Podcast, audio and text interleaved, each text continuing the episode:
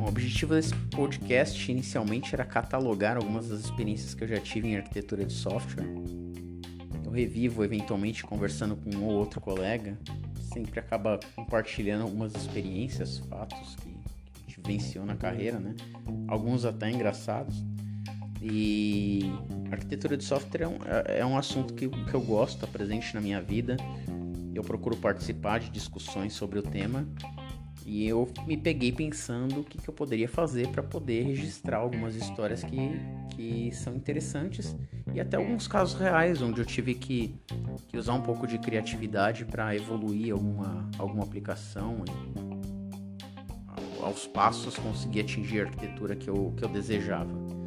Então, com, com esse objetivo, pensei em criar uma sequência de podcast onde eu compartilho essas ideias e, eventualmente, convide um, um outro colega para trazer um debate um pouco mais quente. Então é isso aí, eu espero que vocês gostem.